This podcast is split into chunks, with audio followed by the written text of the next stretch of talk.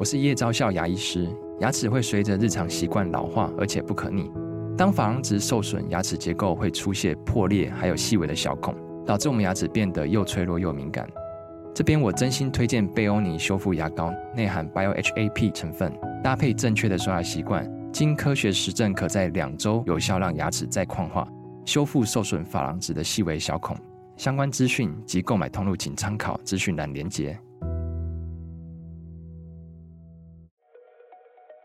本节目由生鲜食材科技出品，欢迎收听数位趋势酱子读，我是科技大叔李学文，我是跨领域专栏作家王维轩 Vivi。哎，又到了大家的敲碗时刻，就是我们的流行科技英语词汇这个单元，对不对？嗯，今天介绍了一个字叫做 AI 幻觉，我听了就觉得蛮好玩的。AI 也会起幻觉吗？是吃了迷幻药还是什么？对不对？非常科技人文的一个词汇了哈，那这个 AI 幻觉，它的英文叫做 hallucination 哈，hallucination。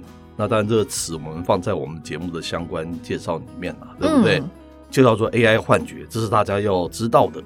那我去查过这个 Chat GPT 二零一九年前的版本，还没有这个字词，所以是新的。我给他打上去，他说这个幻觉是什么什么呢？AI 是什么什么什么？对 AI 幻觉还是不是非常的清楚，对不对？嗯，可见的是非常流行的字眼。那这篇专文我们是挑自于这个世界日报，哈，它的标题叫做 AI 幻觉编造答案，研究人员指称哦，连简单的问题也会错哦。所以他可能有点难的东西，他反而会；那最简单的东西，他反而会出错。你看，这也是蛮好玩的一个。啊，不就跟我一样吗？是是是是是，呃，你也是部分也是算电脑嘛，对不对？我是幻觉。好，他说根据这个《华盛顿邮报》就是 Washington Post 的一个报道哈，Chat GPT 是不可靠的嘛哈。研究人员指出啊，这个聊天机器人目前仍然会有幻觉的现象，连简单的问题也错得非常离谱啊。而且研究人员啊担忧问题哦恐怕是无解哦，他是这样讲了哈，这个幻觉问题。那尽管 OpenAI 的这个 ChatGPT、微软的 Bing 和 Google 的这个 Bar 等等聊天机器人，在过去半年间展示出令人惊艳的能力，但是他们仍有一个致命的缺点，那就是会编造答案哈。原来这个 AI 编造答案就叫做 AI 的人工智慧幻觉了哈，那就叫做 hallucination。那人工智慧的幻觉，它指的是呢，AI 非常有自信的生成出看似非常具有说服力，实际上却是错误答案的问题。是。那尽管这个答案在其训练的数据中并不合理哦，那么多数的研究人员认为呢，幻觉问题是运行聊天机器人的大型语言模型本身设计的问题。哦。那麻省理工学院的研究员，还有前 OpenAI 的研究员就指出啦，语言模式是设计用来预测下一个词，是。其中并不包括承认自己不知道答案的训练，哦、所以变的是这个结果啊，就是让机器人形成讨好型人格，是。宁可编造答案，也不会承认我并不知道答案是什么，是。像科技大叔就很顽皮，就会问他一些比较是负面的一些社会性词句。好，那 ChatGPT 就回答说，这是一个非常道德性的问题。我建议你就是还是要要有比较道德性的一个标准啊，他都会完全去忽略掉这个部分的东西。天哪，你到底都跟他互动些什么？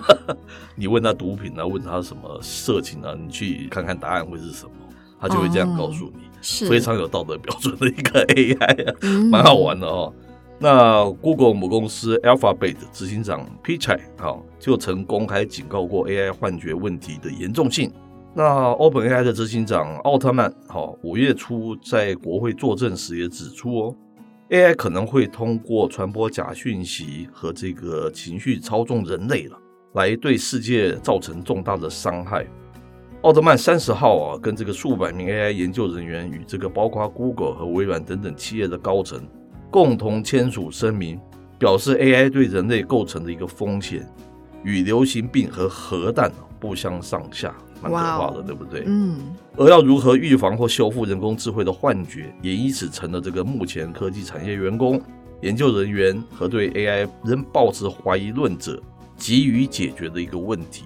是，所以说有些公司它就已经开始使用人类训练师来重写机器人的答案哦，哦，然后再反馈给机器人，帮助机器人学习。嗯嗯，那像是 Google 跟微软，虽然它已经开始在搜寻引擎中会使用机器人哦，但是他们同时也会检查机器人的搜寻结果。那么麻省理工学院就是 MIT，它最新的报告则是提议。让多个机器人相互答辩，嗯，有意思，然后就可以取得更符合事实的答案哦。那剑桥的研究人员他则是提出啦设立 Self Check GPT 的系统，让机器人多次回答同一个问题，嗯、看看答案是不是一样。是。那有些 AI 的研究人员他则认为啦，应该要接受人工智慧幻觉问题。毕竟，即使是人类，也有不好的记忆，而且会无意识的自行填补回忆中的空白。是，科技大叔很顽皮。其实我早就玩过这些，我拿很多同样的问题一直在问那个机器人。你知道他最后会说什么吗？关于上述的问题，我已经回答过了。真的、啊，真的，真的，你都没有这种研究的精神。我会拿各式各样的东西去 test 他。你问他同样的问题，他问多了，就跟你说，我刚刚已经回答过了。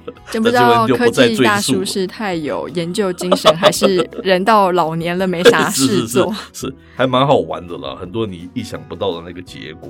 接下来的这篇专文呢，哎，就是一个好消息嘛。上述啊说人工智慧幻觉可能没有办法解决了。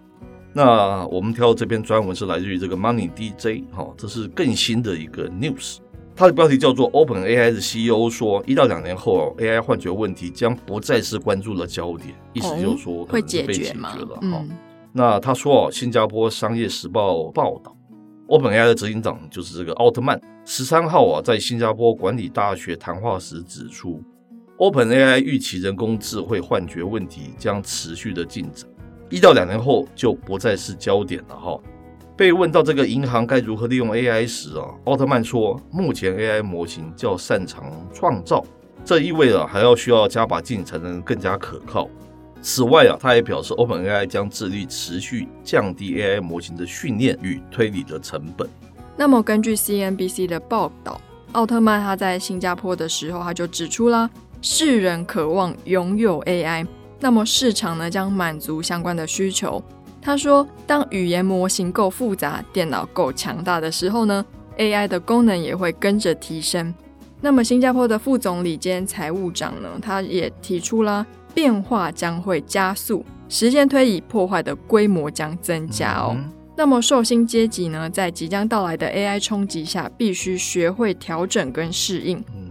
嗯、Market Watch 的报道也指出啦。”今年的四到五月，一千多名的美国白领专业人士中，有四十 percent 的人认为 AI 最快一年后才会危及到自己的工作。是，凭良心说哦，我最近跟这个 Vivi 都经常使用这个 Chat GPT，我真的发觉是蛮让我 surprise。嗯，对。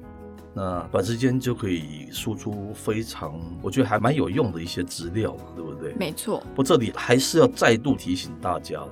你还是要具备那样子的专业背景，你才有办法判断它的一个真伪嘛，对不对？就我自己专业领域来看，它已经可以 大概满足百分之七八十的那个我觉得满意度，其中有百分之一二十、二三十可能需要你自己非常深厚的专业才能把它变成是一个非常有用的东西。你如果完全对这个领域不清楚，他说错的地方你也不晓得。这个地方才是它的危险之处，对不对？没错，而且其实语言模型，我觉得它只是一个起始点。我最近开始看到一些商场会导入 AI 的技术哦，像家乐福，它的那个新闻还蛮让我印象深刻的。哦，是什么？你可以直接在那个它的平台上输入，说我有多少预算，哦，我家有几个人，那你可不可以帮我分配？看我这五天一个礼拜我要煮什么？那你就用这个预算去帮我配这些食材。是是是，我觉得，哎。它这种创造性跟它的商业应用性确实是可以被体现的，是，那就是看你有多少的创意，没有错。然后科技大叔年事也不低了，那我经历过 AI 几波浪潮了，嗯，就是上去下来，上去下来，这一波是真的让我觉得还蛮震撼的，对不对？是，我相信未来大家的工作或多或少可能都离不开它了，哈。但是还是把自己专业弄好，这是一个前提，对不对？嗯，好，那以上内容播到这边告一段落。我是科技大叔李学文，我是跨领域专栏作家王维轩 Vivi，我们下回见喽，拜拜。